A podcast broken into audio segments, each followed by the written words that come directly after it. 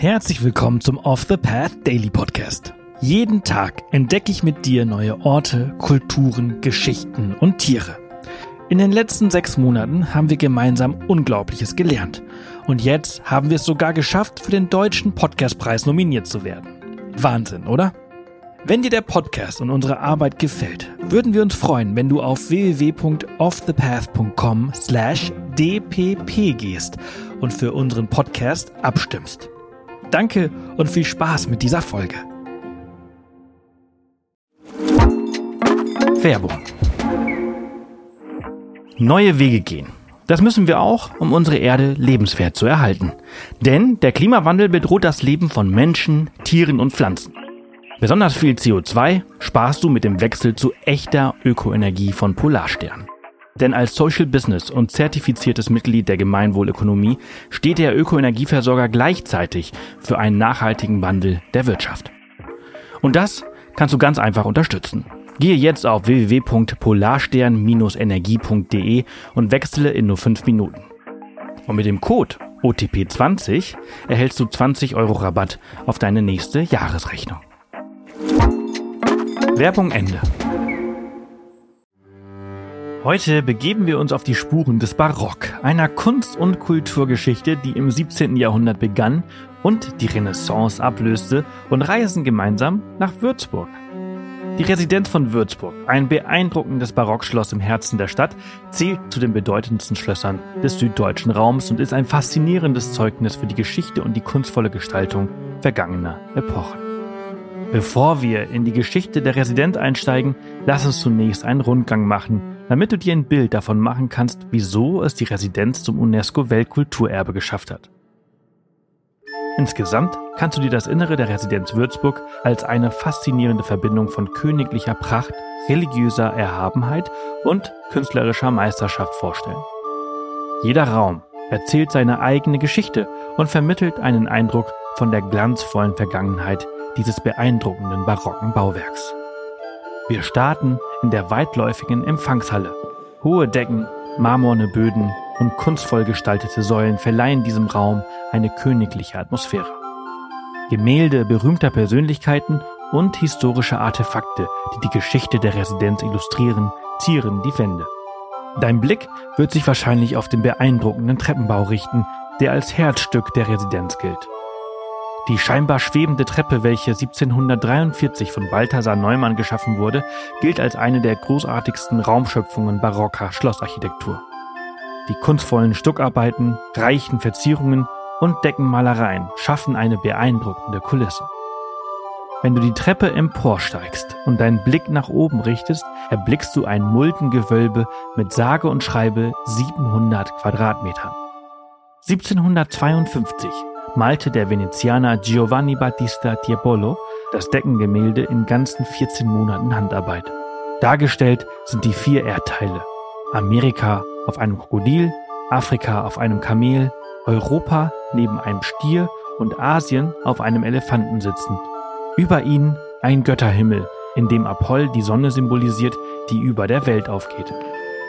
Wir gehen weiter und kommen in den weißen Saal, einen festlichen Raum, der seinen Namen den weißen Stuckarbeiten an den Wänden verdankt. Der Raum strahlt Helligkeit und Eleganz aus, perfekt für festliche Empfänge und Bankette. Goldene Verzierungen und kunstvoll gearbeitete Kronleuchter setzen zusätzliche Akzente. Der Saal dient beim Empfang hoher Gäste als Gardesaal, in dem die forstbischöflichen Leibgardisten in Paradeuniform Wache hielten. Denn von hier aus gelangte man ehemals in die forstbischöfliche Wohnung im Südflügel. Als Hinweis auf die Funktion des Raumes finden sich militärische Symbole und Trophäen in den Ecken der Decke. An der Decke sind Putten mit Blumengirlanden zu sehen sowie Drachen und Springbrunnen, welche der Festlichkeit dienen.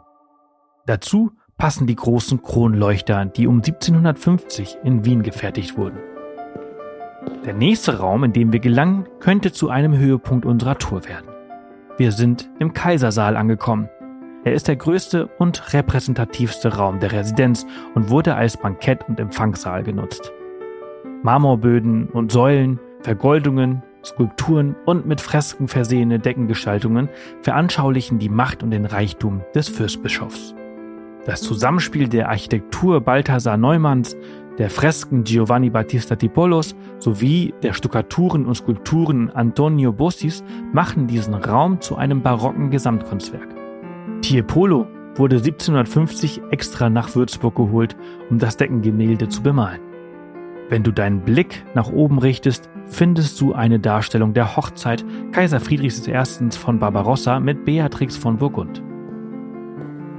Bei unserem Gang durch die unzähligen Räume der Residenz im ersten Stock kommen wir im südlichen Flügel angelangt durch das Spiegelkabinett. Beim Betreten des Raumes hast du das Gefühl, geblendet zu werden. Der komplette Raum besteht aus Spiegeln, die mit feinsten hell leuchtenden Goldarbeiten übersät sind. Die Ausstattung des Spiegelkabinetts gilt als kostbarste Innendekoration der Residenz, die 1740 bis 1745 unter Fürstbischof Friedrich Karl entstand. Spiegelkabinette findest du in zahlreichen deutschen Schlössern des Barock. Hierbei handelt es sich meist um vertäfelte Räume mit eingelassenen Spiegeln sowie Schnitz- und Stuckarbeiten, vor deren Hintergrund häufig Porzellane aufgestellt wurden. Die Wandverkleidung des Würzburger Spiegelkabinetts besteht dagegen ganz aus Glasplatten, die in einer speziellen Technik der Hinterglasmalerei präpariert waren. Dabei wurden entweder Hinterglasmalereien in den teilweise ausgesparten Spiegelgrund eingefügt oder Zeichnungen in einen rückseitig aufgetragenen Goldgrund eingeritzt und mit dunkler Lackfarbe hinterlegt. Statt wie üblich orientalische Porzellanfiguren vor den Spiegeln aufzustellen, konnte auf diese Weise eine Fülle exotischer Personen und Szenendarstellungen direkt in die Spiegelebene aufgenommen werden. Wir gehen weiter. Durch Räume, in denen riesige Teppiche von den Raubzügen Napoleons erzählen, vorbei am roten, grünen und weißen Zimmer und werfen noch einen Blick in den 18. Raum, eines der Schlafzimmer für Gäste. In diesem Zimmer übernachteten im Mai 1812 Kaiser Napoleon I. und seine Gemahlin Marie-Louise. Deren Onkel, Großherzog Ferdinand III. von Toskana, regierte damals als Großherzog von Würzburg. Wir halten inne und sind beeindruckt, auf den Spuren Napoleon Bonapartes zu treten. Wir beenden unseren Rundgang im Inneren der Residenz, in der Residenzgalerie im Nordflügel. Hier begegnest du orientalen Meisterwerken berühmter Künstler vergangener Epochen. Du blickst auf Meisterwerke von Künstlern wie Rembrandt, Rubens und Vermeer. Die Galerie bietet nicht nur einen Einblick in die Welt der Malerei, sondern zeigt dir auch, wie die Residenz als Förderer der Künste eine wichtige Rolle spielt. Und nun wollen wir uns in den Schlossgarten begeben und kommen dabei durch den Gartensaal der Verbindung zwischen Schloss und Hofgarten. Das Gewölbe wird von einem Kranz aus Marmorsäulen getragen. Die Stuckdekoration, die du überall im Raum entdecken kannst, wurde 1749 von Antonio Bossi gefertigt.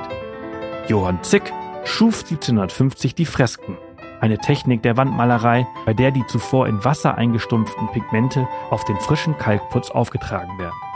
Im Deckengewölbe siehst du das Göttermahl mit der Vertreibung des Saturn aus dem Olymp und die Rast der Diana.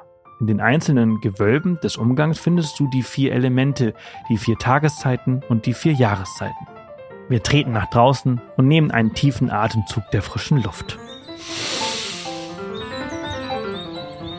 Im ausgedehnten 18. Jahrhundert wurde der Hofgärtner Johann Prokop Meyer damit beauftragt, den Hofgarten der Residenz anzulegen. Meyer teilte das komplizierte, geschnittene und stark ansteigende Gartengelände geschickt in einzelne, symmetrisch gegliederte und in sich geschlossene Gartenpartien auf. Wir schlendern durch die verschiedenen Gartenbereiche mit einer Fülle von geschnittenen Formobstbäumen, Kübelpflanzen, Blumenbeeten, Hecken, Spalieren und Laubengängen. Inzwischen ist es dunkel geworden.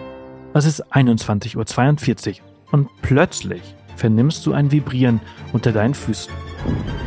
Du hörst Geschrei in der Stadt und im Himmel erblickst du aufsteigende Rauchwolken. Wieder vibriert es unter deinen Füßen und ein lauter Knall ist zu hören. Wie es weitergeht, sowie einige spannende historische und aktuelle Fakten verraten wir dir morgen in unserem zweiten Teil.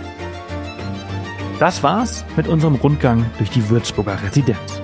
Wir hoffen, die Reise hat dir gefallen und du konntest dir bildlich vorstellen, wie es war, als Großherzog durch seinen Palast zu schlendern. Solltest du einmal persönlich durch die Gänge gehen wollen, durch die auch einst Napoleon ging, kannst du Tickets vor Ort erwerben. Die Residenz ist täglich für Besucher geöffnet und frei zugänglich. Das war's für diese Folge unseres Reisepodcasts. Ich hoffe, du hattest genauso viel Freude, wie ich es hatte, sie mit dir zu teilen. Wenn sie dir gefallen hat, freuen wir uns immer über Kommentare auf Spotify und über eine positive Bewertung auf der Plattform deines Vertrauens. Morgen geht's hier spannend weiter, also vergiss nicht, den Podcast zu abonnieren. Bis morgen.